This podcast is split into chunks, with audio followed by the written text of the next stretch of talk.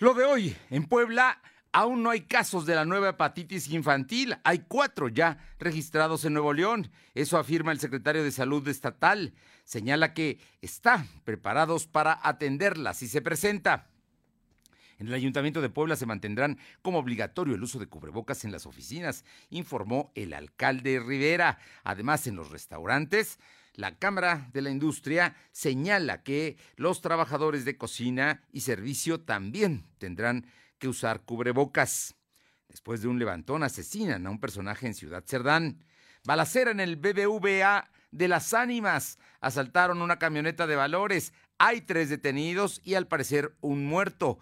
Los detuvieron eh, la policía eh, municipal a la altura de el hermano Cerdán en Galería Las Ánimas. La temperatura ambiente en la zona metropolitana de la ciudad de Puebla es de 26 grados.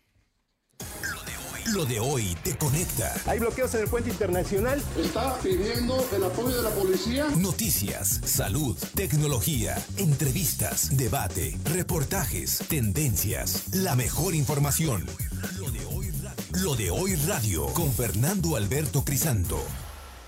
¿Qué tal? ¿Cómo está? Qué gusto saludarle en este viernes, viernes 13 de mayo de 2022 y bueno, pues esperemos que no sea usted supersticioso, supersticiosa. Estamos aquí para llevarle la información de lo más importante y bueno, ha sido un día verdaderamente tremendo el que se está viviendo en términos de violencia, lo del BBVA grave. Además, la Fiscalía General del Estado emite tres alertas AMBER por la desaparición de tres jovencitas, todas menores de edad, que no se encuentran y que han sido reportadas. Una de ellas es de la capital y una más de Acajete. Le puedo decir que, bueno, la situación está verdaderamente, eh, pues, tensa, tensa en términos de este, este viernes, que hay mucha actividad, porque también es viernes, aunque es 13, pero es quincena, ¿no? Para mucha gente hoy, hoy es el día precisamente de cobrar. En fin, temas que se están viviendo en este momento. Gracias a quienes nos sintonizan a través de la XEEG, la 1280, aquí en la capital de Puebla y la zona metropolitana. También nos escuchan y les damos las gracias allá en Ciudad Cerdán, en el 93.5, la que buena, en la Sierra Norte del Estado, Radio Jicotepec, en el 92.7 y también allá en la Sierra, en el 570. Y la Magnífica, al sur del Estado de Puebla, en Izúcar de Matamoros, en el 980. Le comento que, bueno, pues eh, estamos también en redes sociales y en la plataforma www.lodehoy.com.mx. Ahí le mantendremos informado. Hoy y todo el fin de semana estamos trabajando para usted. Además, nos puede encontrar en Facebook, en Instagram, Spotify, en Twitter, eh, como LDH Noticias. Y con esta misma referencia, LDH Noticias, en nuestro canal de YouTube. Ahí, ahí nos puede encontrar. Y vámonos ya con la información. Son las 2 de la tarde con 3 minutos, 2 con 3 minutos.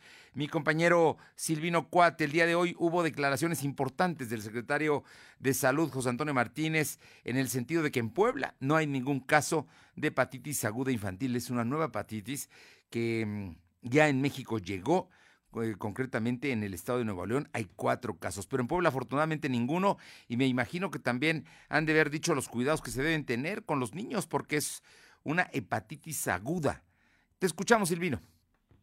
Comentarte que el secretario de Salud, José Antonio Martínez García, pues aseguró que en Puebla está preparada para atender casos de hepatitis aguda infantil. Sin embargo, no se han identificado casos, esto después de que lo mencionabas, pues que en el país se han detectado únicamente dos casos. El funcionario estatal explicó que de, cuatro casos de hepatitis aguda en menores que se identificaron en Nuevo León, dos ya han sido descartados por la Dirección General de Epidemiología de la Secretaría de Salud Federal, pues solo se trataban de hepatitis A. El secretario explicó que la hepatitis aguda es una inflamación del hígado y tiene diferentes causas como infecciones o intoxicaciones, ya sea por medicamentos o por otro tipo de sustancias. Y los agentes infecciosos más frecuentes son los virus responsables de la hepatitis A, B, C, D y E. Escuchemos parte del mensaje que señala el secretario. Nos comunicamos con la Dirección General de Epidemiología a nivel central en la Secretaría de Salud Federal, con el doctor Gabriel García, y nos comenta que no son casos que eh, ya confirmados, De hecho, ya descartaron dos porque salieron con hepatitis A. Eh, te comento rapidísimo para no alarmar a la gente. Mira, la hepatitis aguda es la inflamación del hígado. Tiene diferentes etiologías, es decir, tiene diferentes causas como infecciones o intoxicación, ya sea por medicamentos o por otro tipo de sustancias. Comentarte que el secretario pues mencionó respecto a la hepatitis crónica, que esta generalmente es por los virus de hepatitis B, C y B, y los síntomas frecuentes son diarrea, vómito, fiebre, dolor muscular, pero la más característica es la ictericia, que es el color en la piel que se torna amarillenta, al igual que la parte blanca de los ojos. El secretario recomendó a los padres de familia que para prevenir la hepatitis en menores es necesario mantener una buena higiene al identificar algún tipo de síntoma, pues de estos síntomas que son el vómito, la fiebre, pues sí es necesario pues acudir directamente a los centros de salud, esto pues para descartar, como bien lo mencionabas, si se trata de alguna hepatitis aguda infantil. El reporte, Fernando. Importante cuidar, cuidar a los niños en este momento y por este asunto se puede generar por un medicamento, pero también dijo que por otro tipo de sustancias. No dijo cuáles o tipo de alimentos, quizá. Habría que, habría que estar atento, habría que investigar con los especialistas. Pero por lo pronto, eh, la Secretaría de Salud en Puebla está preparada. Muchas gracias. Buenas tardes. Paola Roche en Atlisco. Paola, hoy es el último día de vacunación eh, para los eh, pues adolescentes de los 12 de los 11, no, 12, de los 12 a los 14 años que ya se está aplicando y que en Atlisco se aplicó y en, hubo lugares donde hubo participación, pero parece que bajó esta, este último día, aunque me imagino que iban a ir de otras comunidades. Te escuchamos, Paola.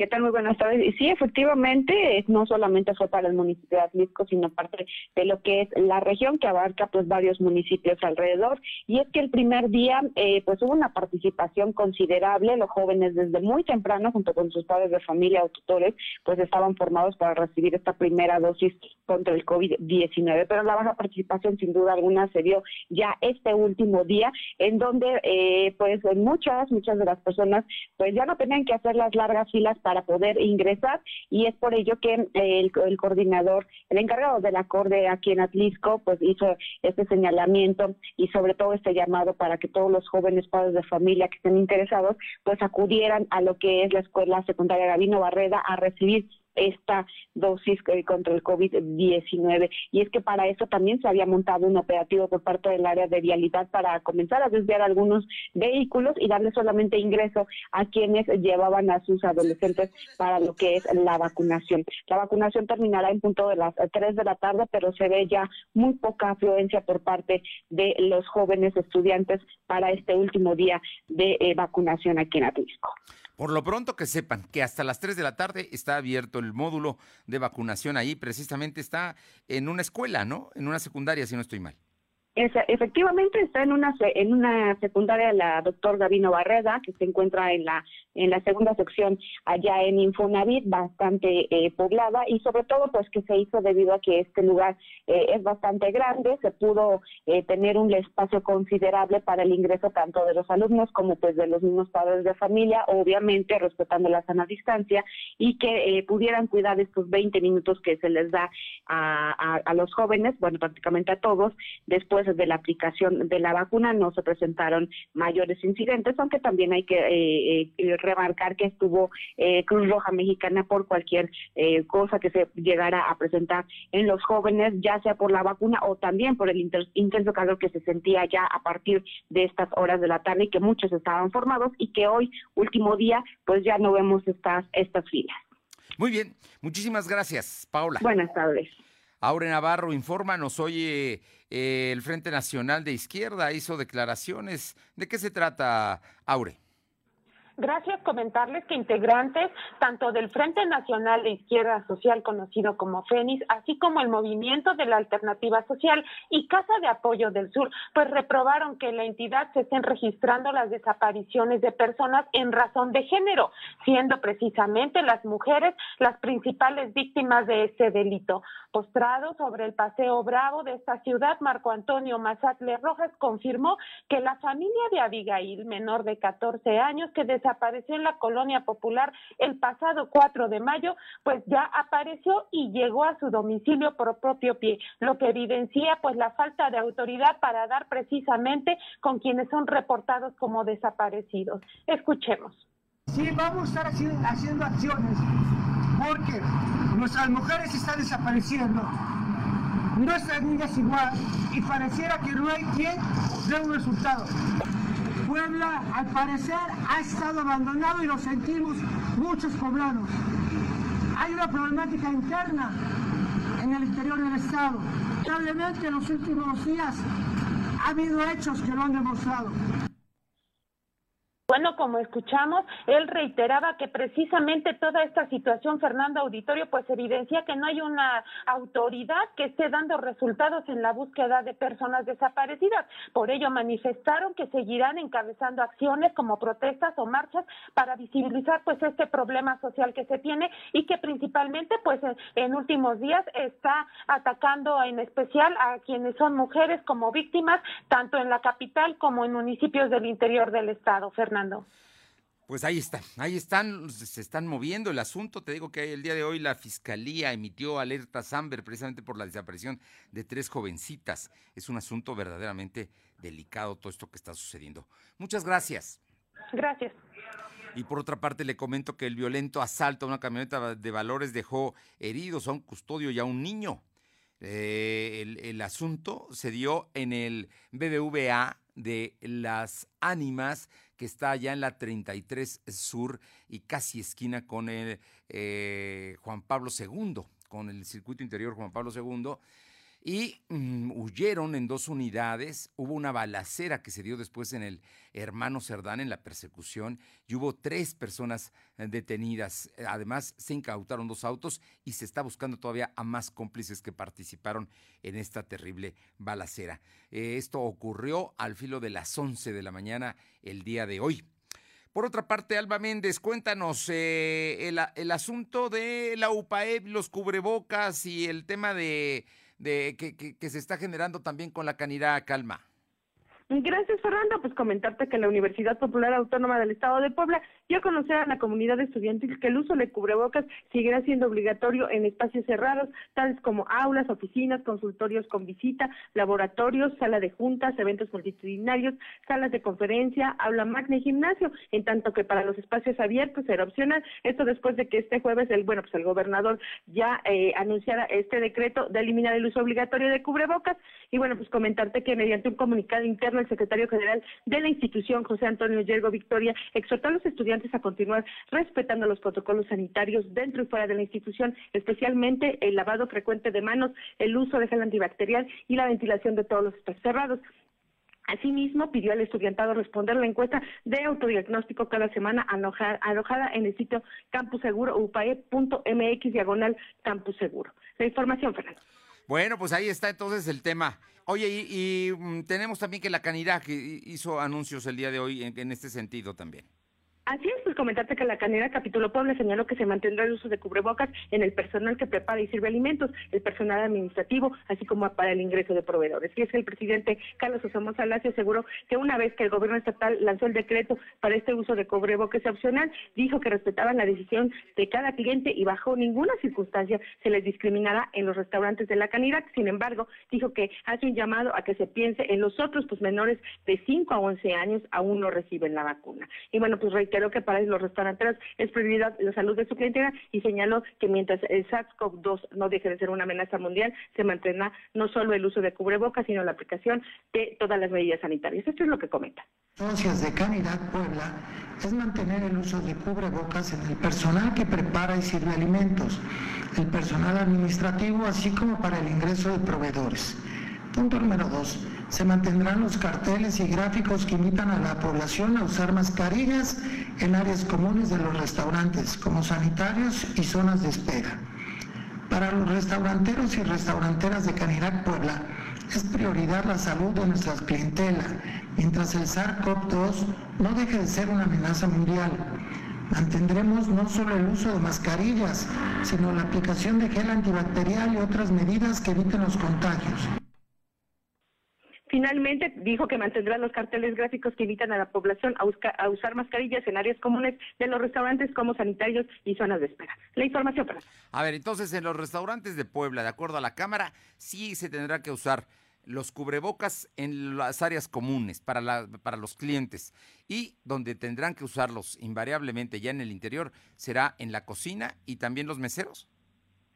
Así es, Fernando, precisamente porque son los que sirven alimentos y bueno, pues ellos deben de tener un poco de más cuidado precisamente para evitar algún contagio. Bien, bien, bien, bien. Oye, por otra parte, Alma, me eh, estuvo el día de hoy en Puebla Enrique de la Madrid, que eh, pues es hijo de un expresidente de México y actualmente director del Centro para el Futuro de las eh, Ciudades en el TEC de Monterrey. ¿Qué comentó Enrique de la Madrid el día de hoy?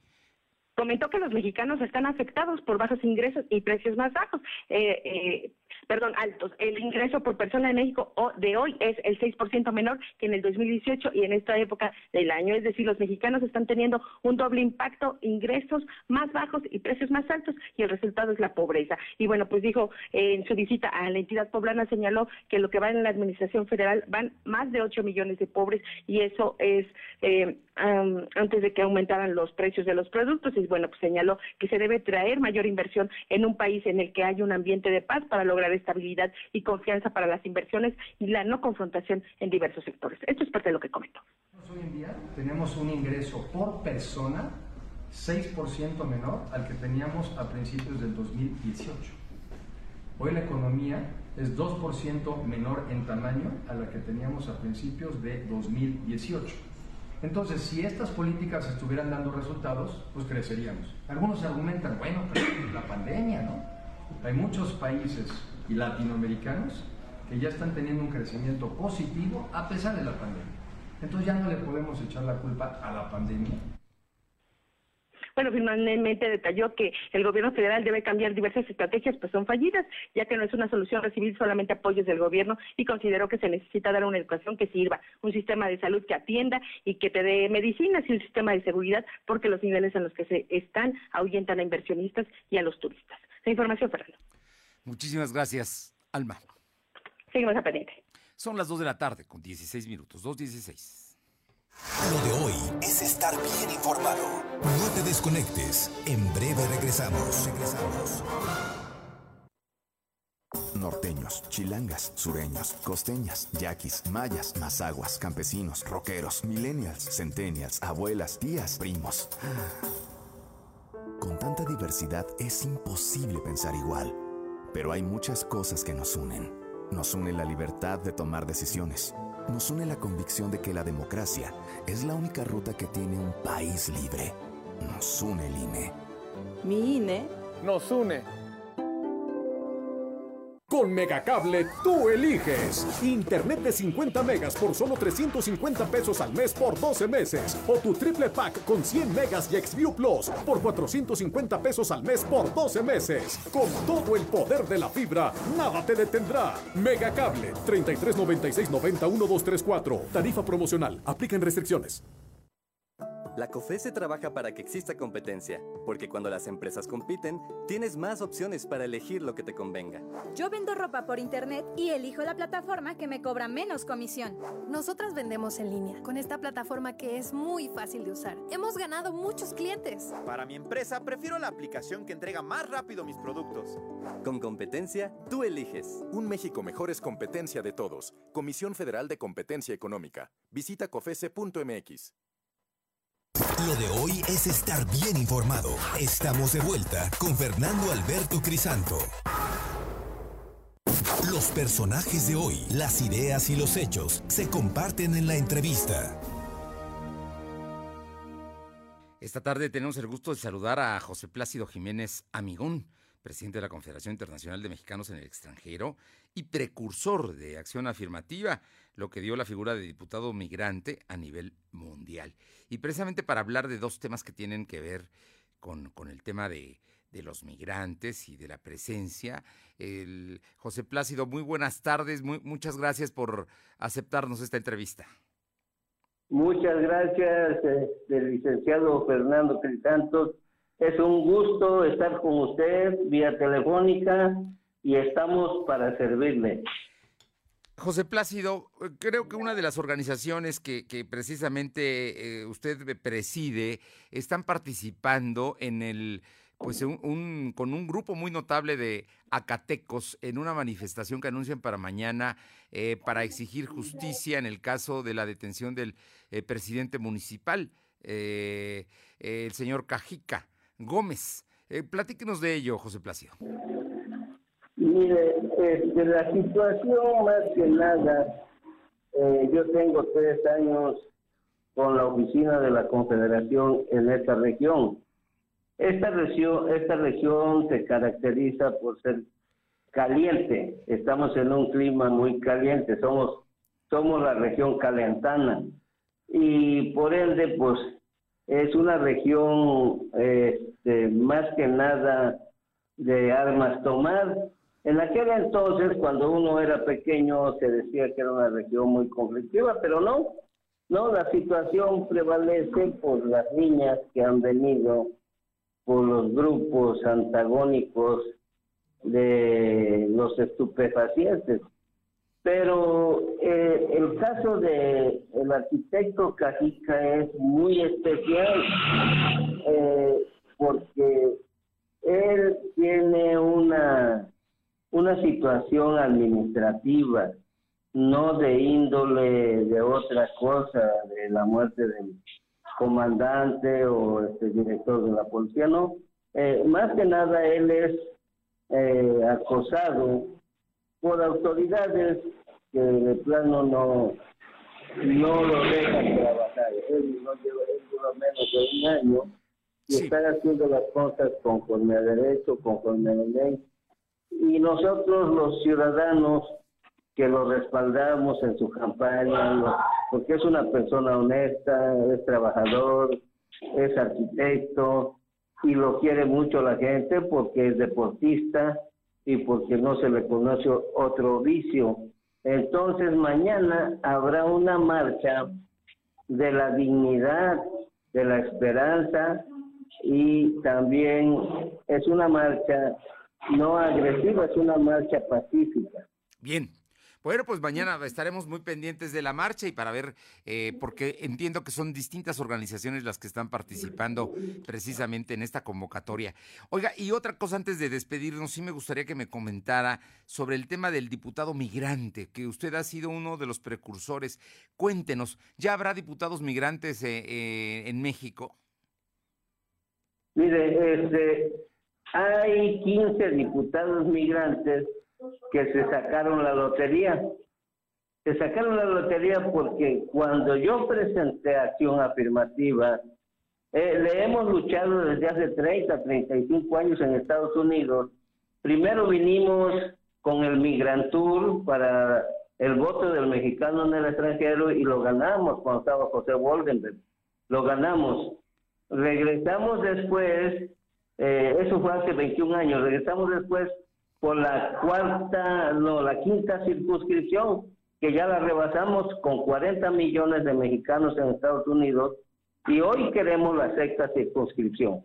Queremos diputados y queremos migrantes, pero como es extraterritorial este, nuestro territorio en Estados Unidos, empezamos a ver de qué manera podríamos tener representantes, en su gran mayoría, en el Congreso de, la Unión. Sí. Y vimos con acción afirmativa. Acción afirmativa se conoce en el mundo como una política pública. Y nosotros la volvimos política pública para tener diputados migrantes. Se la presento al Congreso tal y como lo tengo en mis documentos y se van para atrás los diputados y nos dicen, bueno, yo creo, Plácido, que ya nos ganaste, porque nadie había propuesto acción afirmativa para diputados migrantes. La aprueban, pero para eso me ponen a prueba para que yo convoque a los 32 estados y convoque a los 32 eh, eh, diputados de los 32 estados de los 32 congresos. Sí. Hacemos, eh, hacemos vía Zoom las reuniones con Querétaro, con Oaxaca, con Guerrero, bueno, con los 32 estados. ¿Y qué es lo que pasa cuando dialogamos y entramos al tema? Que todos, todos le dieron el respaldo a la Confederación Internacional de Mexicanos en el extranjero, la cual presido con varias organizaciones eh, mexicoamericanas. Y nos dice eh, eh, en la Cámara de Diputados que va a hacer un afirmativo para diputados migrantes. Y logramos que el Tribunal Federal Electoral le dijera al INE que para este año pasado, las elecciones pasadas, sí, las de 21. se la figura de diputado migrante y se logró. Eh, quiero decirle, señor Santos, que hay muchísimas, muchísimas organizaciones que se cuelgan de acción afirmativa. Y cuando yo les pregunto a estas organizaciones que vienen de Los Ángeles y de otros condados de la Unión Americana, a ver qué agarran cada tres años, o a ver qué agarran cada seis años cuando toma, toma de poder, no saben qué es acción afirmativa. Y yo soy triste porque mejor me pidieron el apoyo los de Oaxaca, la diputada eh, Arcelia López Hernández, sí. para hacer la figura de diputado migrante en Oaxaca. Yo soy poblano y me entristezco, me entristezco porque los diputados migrantes en Puebla no tenemos la figura que tiene Oaxaca. Oaxaca es la primera entidad federativa que tiene la figura de diputado migrante. Pues yo creo que es muy justo, es muy justo, don José Plácido, que ya tengan diputados migrantes en Puebla, ¿no? Me imagino que para el 24 habrá esta posibilidad. Sí, para el 24 sí, porque esto se, esto yo lo hice a nivel este, binacional, pero ahora resulta que es a nivel mundial. Lo que yo hice fue a nivel mundial porque en China, Japón, Francia, Inglaterra, Arabia, en todas partes del mundo tenemos núcleos de, mexicanos que ya son colonias mexicanas allá y que pueden ser diputados inmigrantes. Pues ya, ya, ya habrá tiempo para platicar más ampliamente de esta figura. Lo felicito por el, lo que consiguió, que ya el Congreso y que las autoridades electorales hayan determinado que es importante, porque mire, cada mes presumimos los millones de dólares que llegan a México de ustedes, que ustedes nos mandan y no tienen representación eh, como autoridad, me parece que ahí estamos fallando los mexicanos. Y déjeme decirle una cosa. Sí. Queremos, queremos, queremos, y así está contemplado y así lo contemplé en el escrito de la segunda parte de acción afirmativa que presenté a las tres comisiones más importantes del Congreso. La Comisión de Asuntos Migratorios, sí. la Comisión de, de Gobernación y Población y la, y la Comisión de puntos constitucionales, donde pedimos y pide la Confederación, que abarca más de 500 organizaciones, que igual de representantes, igual de diputados necesitamos en México. Muy bien. Somos 40 millones de mexicanos radicados en los Estados Unidos, pues igual queremos de diputados, que serían como unos 400, imagínense. Ahora, ahora ya van a reducir el Congreso, pero bueno, esa es otra historia que seguramente ustedes van a seguir peleando por esta representación que merecen. Así es. Pues don José Plácido Jiménez Amigón, presidente de la Confederación Internacional de Mexicanos en el extranjero, gracias por eh, toda esta información y obviamente nos quedamos pendientes con la manifestación de mañana en Allá Pacífica, manifestación pacífica. Eh, estamos para servir en Acatlán Una agüita por acá fresca. Claro que sí, además don José Plácido es precursor de acción afirmativa que eh, contempla la figura de diputado migrante a nivel mundial. Muchísimas gracias. Bendiciones, gracias. Vámonos rápidamente con Silvino Cuate. Silvino, el presidente municipal Eduardo Rivera, vio bien el tema de que se quite el cubrebocas o que sea opcional, pero en el gobierno municipal, concretamente en las oficinas, para seguir cuidando la salud, se seguirá usando cubrebocas, tanto el público como los funcionarios y trabajadores municipales. Te escuchamos. Efectivamente, pues informarte que tras la emisión del decreto para usar cubrebocas de manera opcional, el presidente Eduardo Rivera Pérez informó que en el caso del Ayuntamiento de Puebla se tendrá que utilizar de manera obligatoria en espacios y oficinas con poca ventilación. Rivera Pérez dijo que se ve que ve con buenos ojos la decisión que tomó el gobierno estatal y en el reporte municipal en las últimas 24 horas no se tienen más de cuatro contagios. El alcalde indicó que para los trabajadores del ayuntamiento que estén en espacios abiertos podrán decidir no portar el cubrebocas, pues las indicaciones de utilizarlo únicamente aplican en lugares eh, con poca ventilación. Escuchemos parte del mensaje del alcalde. El gobierno de la ciudad será el mismo criterio. Por supuesto, toda aquella persona que quiera utilizar el cubrebocas de manera permanente en los espacios públicos o aún en los espacios cerrados estará en libertad de hacerlo. Pero sí es importante que la indicación que vamos a dar a través precisamente del área de administración y de recursos humanos es que todos aquellos que tengan un trabajo de oficina en donde no exista el aire adecuado, ¿sí? la ventilación adecuada, a eso me refiero, sí será conveniente el uso del cubrebocas. Rivera Pérez pues aclaró que no puede obligar a la ciudadanía a usar el cubrebocas en lugares cerrados, pues solo tienen autoridad en las oficinas del gobierno municipal, Fernando.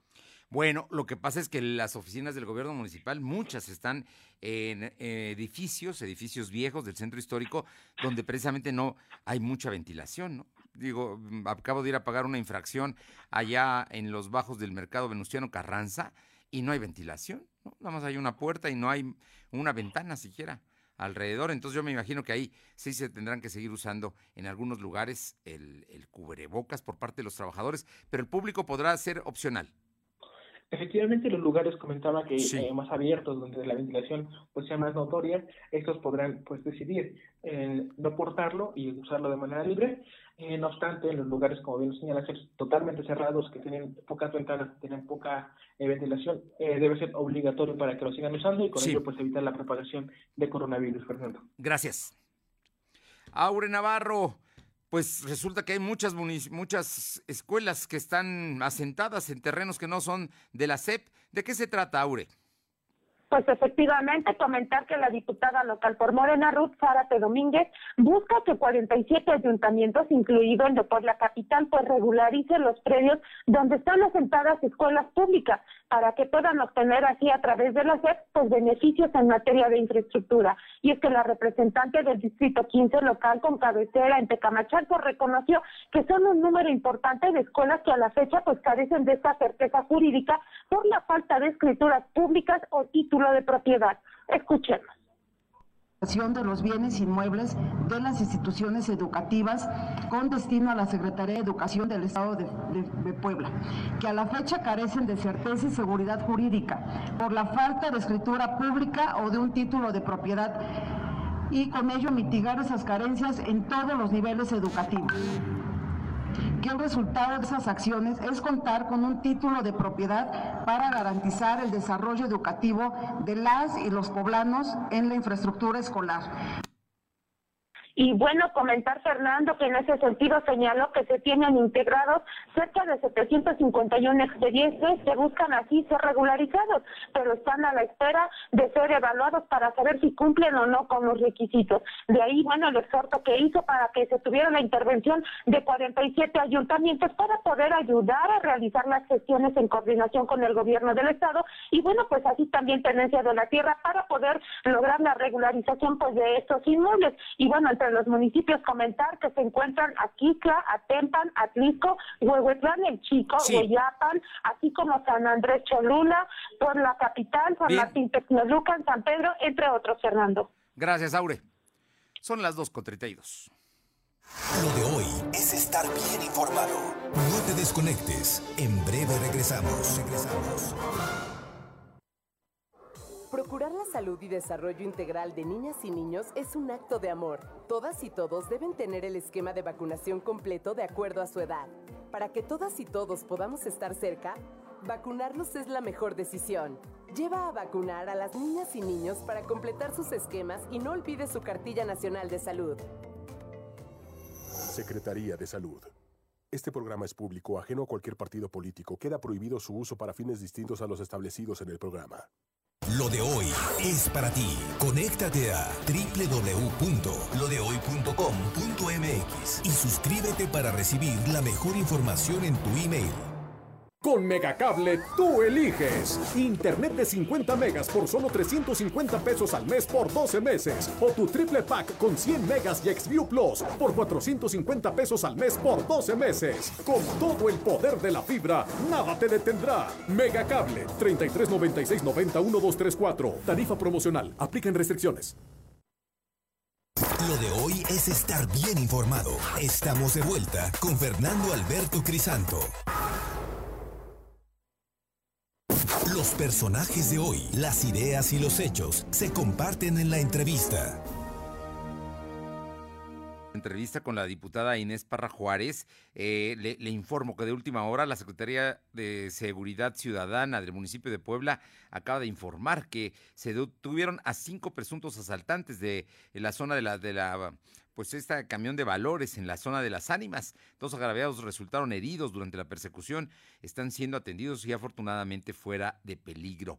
Esto está, es de última hora y acaba de darlo a conocer el Ayuntamiento de Puebla.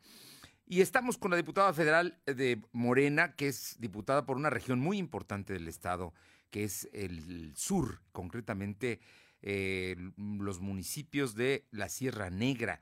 Y recientemente, eh, acaba de ocurrir un hecho el día 9 de mayo, muy, muy lamentable, que fue pues eh, la muerte de tres personas eh, en el Coyomeapan, eh, que ellos son de Coyomeapan. Em, hay versiones. Hoy el gobernador dijo que ya los nueve policías que estuvieron involucrados ya declararon en la fiscalía del Estado, pero eh, diputada, eh, usted ha sido muy, desde el primer momento, muy activa de todo este asunto y dijo que no fue exactamente un enfrentamiento. Muy buenas tardes y muchísimas gracias por tomar la llamada. Eh, muchas gracias, ¿qué tal? Muy buenas tardes. Buenas pues tardes. sí. La escuchamos, la escuchamos, queremos que nos dé Sí. usted la versión que Pues tiene, sí, porque usted el está tema involucrada. de, de lo que ha acontecido a partir del día 9 de mayo, pues es un hecho tan lamentable donde la fuerza policíaca del gobierno del estado de Puebla pues cometió crímenes en el cual pues es una violación de derechos de lesa humanidad. Creo que es un hecho lamentable que que en su momento en diferentes tiempos se se pudo haber prevenido, ¿no? Porque ya este tipo de conflicto postelectoral pues ya tiene un buen tiempo desde el año pasado.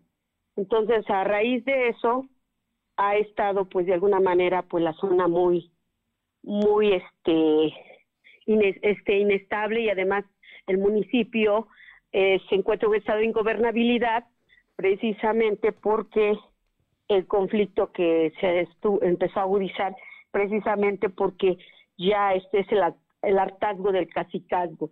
Y con lo que acaba de ocurrir el día lunes pues fue lo que derramó este ahora sí la- el de alguna manera el vaso no porque ellos venían de una localidad que se llama Tequitlali del municipio de Coyomiapan en el cual fueron emboscados por la policía estatal alrededor de iban seis patrullas es lo que me informaron en su momento los habitantes y pues una unidad queda ahí y ahí están las evidencias y ahí en ese esa emboscada es donde pues cometen esos actos de, de crimen hacia tres pobladores de Coyomiapan, en el cual de los tres es un joven de 15 años.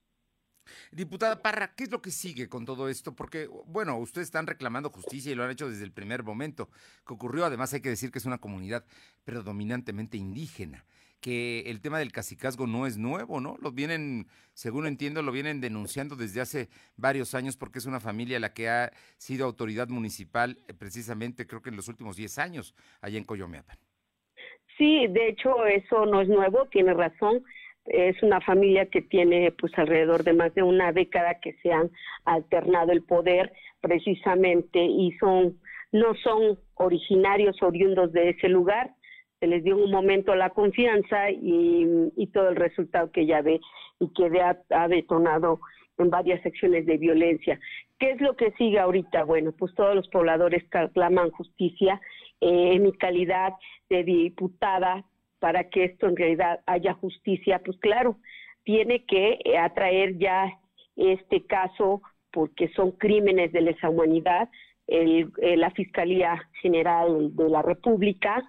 Eh, mi calidad de diputada ya mandé solicitudes a las diferentes instancias federales, como es la Fiscalía General este, de la República, es una solicitud enviada a Gertz Manero y también a otra solicitud enviada a la Comisión Nacional de Derechos Humanos, va dirigida a Rosario Piedra, que es la presidenta de la Comisión Nacional de Derechos Humanos, así como a la Fiscalía de Derechos Humanos y también este me he sumado a varias este a varias cartas donde están pidiendo y los puntos relevantes es precisamente de, de entre ellos el, la organización del CEMPA y este y, otras organizaciones precisamente donde están pidiendo la decisión del gobierno del estado de Puebla.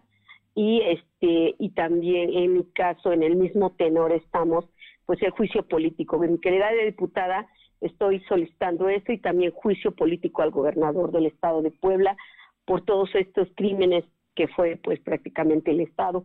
Porque no se puede confiar en una fiscalía estatal porque no puede ser que quien investigue indague sea el propio verdugo no porque sabemos que la fiscalía pues va a actuar a órdenes del Ejecutivo Estatal, que en este caso sería el gobernador Barbosa, y por lo tanto, este, por eso se necesita, y por eso lo estoy solicitando, que atraiga ya este asunto y que indague, investigue, pero la Fiscalía General de la República. Pues eh, me imagino que la comunidad está inquieta y, la autoridad municipal no, no está en, en Coyomeapan. Así es, la, la ciudadanía está pues muy molesta, claman justicia y este ayer fue el entierro de las tres personas, hay dos heridos de gravedad todavía en la ciudad de Tehuacán, se encuentran ahí internados y hay toda una un hostigamiento por parte de la policía estatal y ministeriales porque tienen todo pues ahí este custodiando ahí el el lugar, pero ojalá fuera para custodiar la integridad de los que se encuentran internados. No, al contrario, yo ahí la verdad no hay confianza, se puede dar otra otro resultado porque los familiares así lo sienten, les da temor porque si ya esta policía estatal este pues de alguna manera cometió estos crímenes a estos tres pobladores, pues que se esperan de que estos internados de gravedad estén ahí y que están siendo hostigados por la policía estatal. Por eso este, los habitantes me han pedido en mi calidad que también como diputada lo realice, yo ya lo hice, ahorita los habitantes también, los familiares de los que están ahorita internados de gravedad y algunas otras personas de los heridos, familiares, ellos van a tener que hacer lo propio porque, como usted lo acaba de decir, es un municipio 100% indígena y de acuerdo a la Constitución, la ley dice en esta situación de gran relevancia lo que está pasando, tiene que atraer la Fiscalía General de la República porque además no hay confianza, ¿por qué? Porque el mismo la policía estatal, la fiscalía actuó y todo están haciendo, actuando de esa manera, este, matando a pobladores inocentes y cómo es posible que ahorita este, se confíe en estas autoridades estatales porque ya están rebasadas, ¿no? Y es el, la única solución y en que verdad haya justicia es que de seguimiento la Fiscalía General de la República y pues en este caso quien debe de pagar obvio la policía estatal, pero el responsable principal es el gobernador del estado de Puebla y en este caso pues es el este Luis Miguel Barbosa Huerta y en mi calidad de diputada por eso voy a solicitar juicio político para el gobernador. Diputada federal de Morena, Inés Parra Juárez. Le agradezco estos minutos y vamos a seguir en contacto para, para ver que, cómo, cómo continúa este asunto que por supuesto no ha terminado. Así es. Esperemos que este, las instancias atiendan esta solicitud y que solamente así se logrará hacer justicia para Coyoniepa. Muchas gracias y muy buena tarde. Gracias, muy buenas tardes. Son las 2 de la tarde con 43 minutos, 2 con 43. Y precisamente hablando del tema de Coyomiapan, hoy hubo declaraciones del gobernador Barbosa. Te escuchamos, Silvino. Pues comentarte que el gobernador Miguel Barbosa Huerta dio a conocer que nueve policías estatales participaron en el enfrentamiento con pobladores de Coyomapan, mismos que ya presentaron su declaración ante la Fiscalía General del Estado de Puebla. Barbosa Huerta aseguró que por parte de la Secretaría de Seguridad Pública se está brindando todos los elementos para que investiguen sobre este caso. El gobernador aclaró que el primer reporte sobre lo ocurrido el 9 de mayo que dio el titular de la Secretaría de Seguridad, Daniel Cruz, no es el final, pues la Fiscalía debe continuar las averiguaciones correspondientes. Borja Huerta reiteró que el origen del conflicto tiene una visión política y social, por ello la importancia de conocer las diferentes posturas de los pobladores de Coyomeapan. El reporte, Fernando. Bueno, pues ahí están las diferentes posturas y esperemos que esta investigación verdaderamente llegue, llegue a, a que se haya justicia, eh, especialmente porque hay, hay, muertos y heridos y bueno, se tiene que investigar. Silvino, tema del puente negro aquí como otro asunto importante, las inundaciones que, que pueden llegar ahora que empiezan las lluvias a finales de mes. Comentarte que el Puente Negro y México son las propensas a inundaciones en la capital. Por ello, el Ayuntamiento de Puebla puso en marcha un operativo de limpieza y desasolve. Además, notificó a dos familias que habitan en esa zona para evitar incidentes. Esto según informó el director de Protección Civil Municipal, Gilberto González Labastida. El funcionario municipal indicó que en junio podría iniciar la temporada fuerte de lluvias. Por ello, ya se tiene un pro programa de acciones para prevenir cualquier emergencia. En el caso del Puente Negro, dijo que es complicado tener un proyecto para sí. evitar inundaciones porque esta causa no solo contempla Puebla, sino que viene de diferentes zonas a las cuales pues no se tenía acceso. En relación a las 12 familias que estaban en riesgo, dijo que fueron detectadas durante los recorridos que se han realizado y se les solicitó que se retiren porque pueden ser propensos a un riesgo. Sin embargo, ya tienen su, ya tienen su vivienda edificada en ese lugar, por lo cual pues sería complicado. En este mismo sentido, comentó que ya se conformó el Comité de Lluvias en conjunto con la Secretaría de Gestión y Desarrollo Urbano, Medio Ambiente, SOPAP, Agua de Puebla y la Comisión Nacional de Agua, pues para evitar riesgo de inundaciones, Fernando. Bien, por otra parte, hoy habló el gobernador del tema del agua, del agua que se está discutiendo y dice que eh, se va a buscar un acuerdo en el cual no intervendrán los diputados. Efectivamente, para la desprivatización, para desprivatizar el servicio de agua potable en el municipio de Puebla, no es necesario enviar alguna iniciativa al Congreso, según lo considera el gobernador Miguel Barroso Huerta. El titular del Poder Ejecutivo consideró que este proceso administrativo no tiene alguna relación con el Poder Legislativo, esto porque algunos de los diputados han hecho propuestas sobre el funcionamiento del servicio. Barroso Huerta dijo que por parte de su área jurídica ya tiene una propuesta para enfrentar legalmente el proceso de regresar el servicio de agua potable al ayuntamiento. Reiteró que tiene que ser el gobierno de la ciudad el encargado de, la, de abastecer el servicio a las diferentes colonias que conforman el municipio de Puebla, Fernando. Bien, muchas gracias, Silvino. Eh, mi compañera Aure Navarro nos informa que el día de hoy el PRI en la Cámara de Diputados Federal presentó su propuesta de reforma electoral. ¿De qué se trata, Aure? Pues efectivamente, este grupo parlamentario del PRI en la Cámara de Diputados presentaron ya ese día la contrapropuesta a la iniciativa presidencial de la reforma electoral, en la que destaca la creación de la figura del vicepresidente de la República, acompañado de periodistas como Javier Cacique y Blanca Alcalá, pues el coordinador de diputados Rubén Moreira sostuvo que su propuesta fue elaborada con la participación de especialistas en materia política electoral. Y bueno, esta dijo está basada en cuatro objetivos centrales, como la democracia más representativa, la democracia más ciudadana, así como tener una democracia más barata y bueno, también una democracia en paz, Fernando. Bien, bueno, ahí, ahí está el tema. Tenemos más información, Aure. Sí, comentarles que, bueno, también este día los comisionados del Comité Estatal de Participación Ciudadana en el Sistema Estatal Anticorrupción en Puebla pudieron a conocer, como parte de este informe sobre el primer trimestre del 2022, que se está trabajando con el Ayuntamiento de Puebla para realizar un diagnóstico de los sistemas para poder detectar a tiempo, pues, alguna conducta o delito ligado con la corrupción. Y, bueno, también en este sentido, el presidente del Comité Estatal, Francisco Javier Mariscal, solicitó a los diputados que forman la comisión, bueno, que legislen para crear una comisión de selección, porque a la fecha pues no existe, razón por la que solamente tienen a tres integrantes y no a cinco como lo establece la ley, Fernando. Bien, muchas gracias, Aure. Gracias.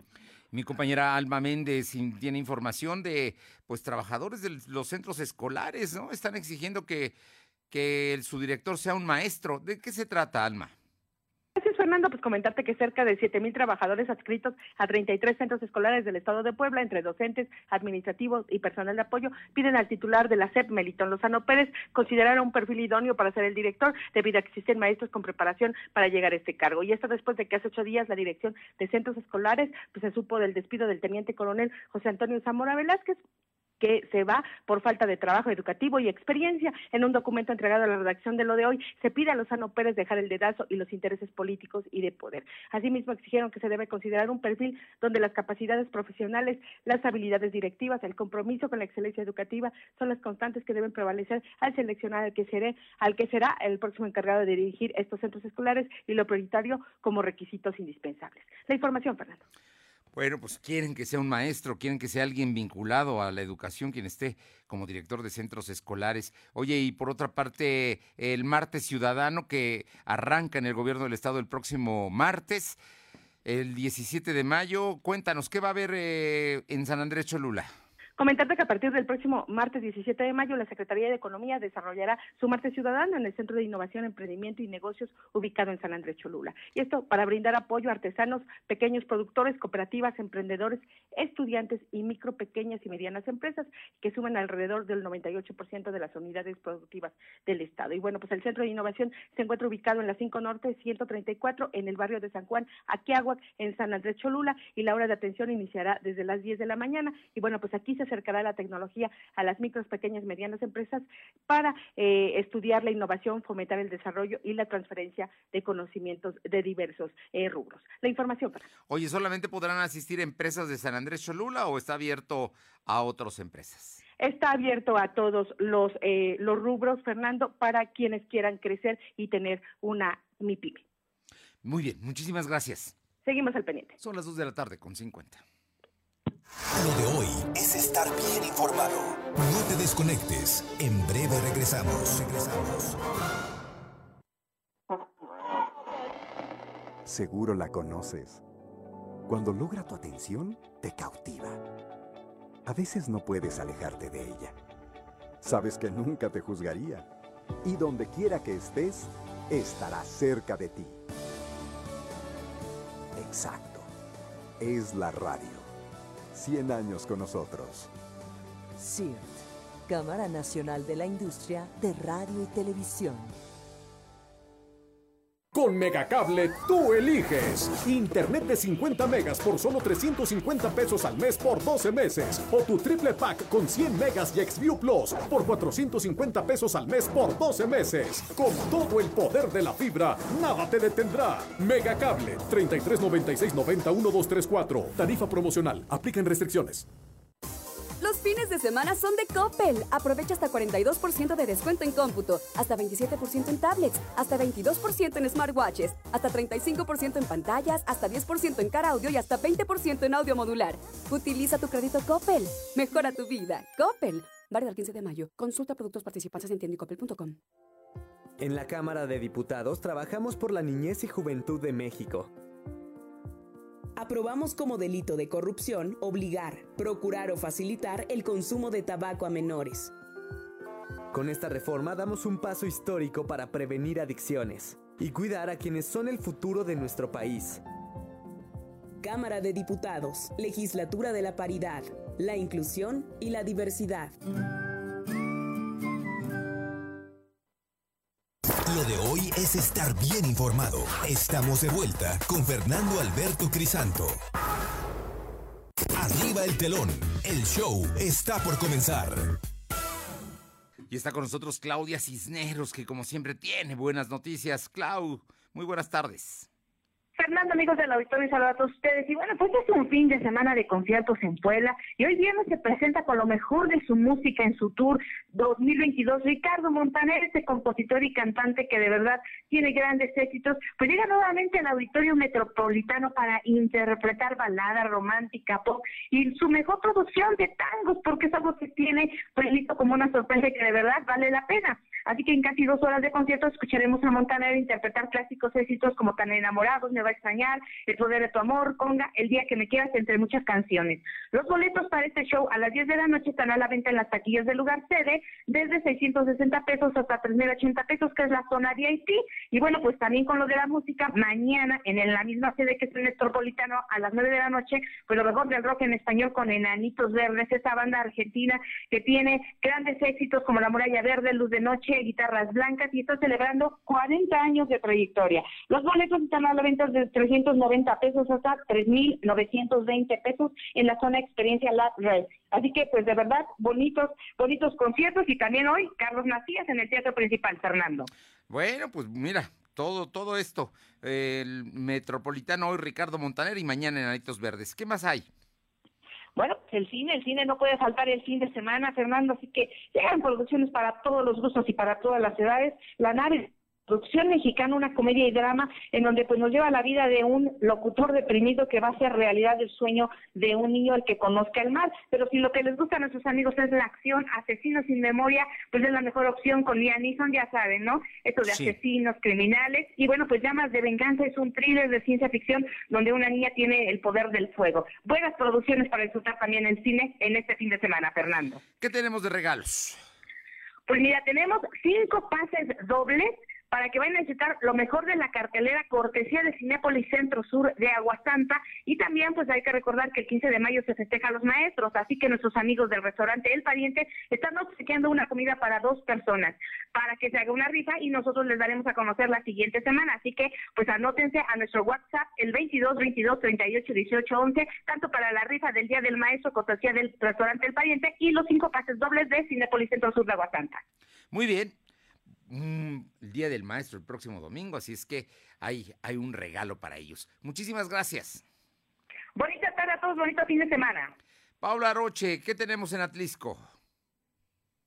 Elementos de la Fiscalía General de Justicia del Estado clausuraron el bar La Rosalía ubicado en Calzada, Oaxaca, aquí en Atlisco. Y es que detuvieron a personas y aseguraron vehículos, a acción realizada en el combate del narcomenudeo. El cierre de esto eh, se realizó eh, por la noche a través de un operativo implementado por elementos de la Fiscalía, quienes al mismo tiempo aseguraron una casa en Solares Chicos.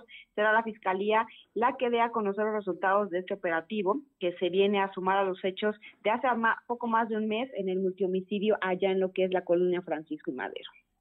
Bien, pues mira, ya es un bar y la, la orden que incluso dio el gobernador es precisamente que se eh, revise exactamente qué es lo que está haciendo, porque muchos lugares ahí no nada más se vende alcohol, sino también droga. Muchas gracias. Buenas tardes. Vámonos con mi compañera Luz María Sayas a Ciudad Cerdán. Eh, pues violento, violento homicidio. Primero un levantón y luego un homicidio. Luzma. Así es, Fernando. Muy buenas tardes para ti, nuestros amigos de lo de hoy. Guillermo N., de aproximadamente 35 años de edad, fue encontrado sin signos vitales y con huellas de violencia en un hotel que se encuentra ubicado a un costado de la carretera antes de llegar al relleno sanitario en el transcurso de la madrugada de este jueves. Situación que fue informada, a, eh, bueno, situación que fue informada a las autoridades indicadas para iniciar con las diligencias correspondientes. Trascendió que fue reportado primero como un levantón del hoyo oxiso. Así también se sabe que no hubo denuncia del hecho, pero de buena cuenta y trascendió también que los familiares pagaron una cantidad de 50 mil pesos como rescate. En el lugar se encontraron bebidas alcohólicas y eh, estupefacientes. Ante esta situación, las autoridades municipales se encuentran bastante herméticas. Posteriormente llegaron personal de la Agencia Estatal de Investigación de Cerdán y peritos de la ciudad de Tehuacán para hacer el levantamiento del cuerpo y trasladarlo al CENEFO para practicar la necropsia de ley y determinar la causa del fallecimiento. Al mismo tiempo, se abre una carpeta de investigación parte de las actividades en el tema de seguridad aquí en el municipio de como la de Serna, Fernando. Gracias, Luzma. Muy buenas tardes. Carolina Galindo, en la región de San Martín Texmelucan. Caro, te escuchamos. Fernando, buenas tardes a ti, al auditorio. Comentarte que la Fiscalía General del Estado, policías municipales, estatales y el Ejército están encabezando un cateo en esos instantes en la zona de San Baltasar, Temaxcalac. Se habla de un deshuesadero, es decir, que robaban vehículos y ahí los desmantelaban. Hasta el momento no se han reportado personas eh, detenidas. Y también lo que ocurre en San Lorenzo Chopcinco, en San Juan Tetla, donde las brigadas de la CONAFOR están capacitando a vecinos de esta comunidad contra incendios forestales. Decirte que hasta el momento se han sumado más de 50 vecinos para que cuando se llegue a presentar una situación de esa naturaleza actúen de manera pronta y eviten daños a la naturaleza. Bien, muchísimas gracias. Gracias. Y el ayuntamiento nos informa que, resultado de una oportuna intervención, la Policía Municipal de Puebla ubicó y detuvo a cinco hombres presuntamente relacionados con el, en el robo contra una empresa, BBVA, de la zona de Las Ánimas, allí en la 35 Sur y casi el circuito Juan Pablo II. La inmediata respuesta de los elementos de seguridad ciudadana permitió la detención de eh, Miguel eh, N de 41 años, Jorge N de 38, Juan de 34, Naim de 25 y Daniel de 24. Además, las fuerzas municipales aseguraron dos armas de fuego, cartuchos útiles, eh, tres vehículos utilizados durante la huida de los probables responsables. Durante la acción policíaca, los ahora detenidos detonaron armas de fuego en contra de los elementos, por lo que al encontrarse ante una situación de riesgo actual real inminente, repelieron la agresión. Cabe señalar que dos personas fueron lesionadas, mismas que recibieron atención médica y su estado de salud se reporta como estable. Es la información que tenemos hasta el momento y que nos es oficial y nos las manda el municipio de Puebla. Cinco detenidos detrás de este asalto allá en el BBVA de eh, las ánimas. Y Uriel Mendoza nos informa que tras la incertidumbre que prevalece en Acatlán de Osorio por la detención del alcalde Arturo Cajica, eh, vinculado presuntamente con la ejecución del director de Policía Municipal y su esposa, eh, se organiza la Marcha por la Paz con la finalidad de que vuelva la estabilidad al municipio. Esto será el día de mañana. Gracias por haber estado con nosotros. Mañana el pueblo de la Franja se mete a la Azteca a las seis de la tarde buscando ganarle para tener eh, el pase al siguiente partido de la liguilla. Ojalá, ojalá y lo consiga. Por lo pronto, que tenga un excelente fin de semana. Nos encontramos el próximo lunes a las 2 de la tarde. No dejemos de cuidarnos. Creo que vale la pena que siga bajando todavía el índice de COVID en el estado de Puebla. Por lo pronto, hasta el lunes. Gracias. Fernando Alberto Crisanto te presentó Lo de hoy radio. Lo de hoy radio. Te esperamos de lunes a viernes, de 2 a 3 de la tarde por esta frecuencia, en la cobertura más amplia a nivel estatal. Y síguenos en internet www.lodehoy.com.mx y en nuestras redes sociales como arroba LDH Noticias. Lo de hoy Radio.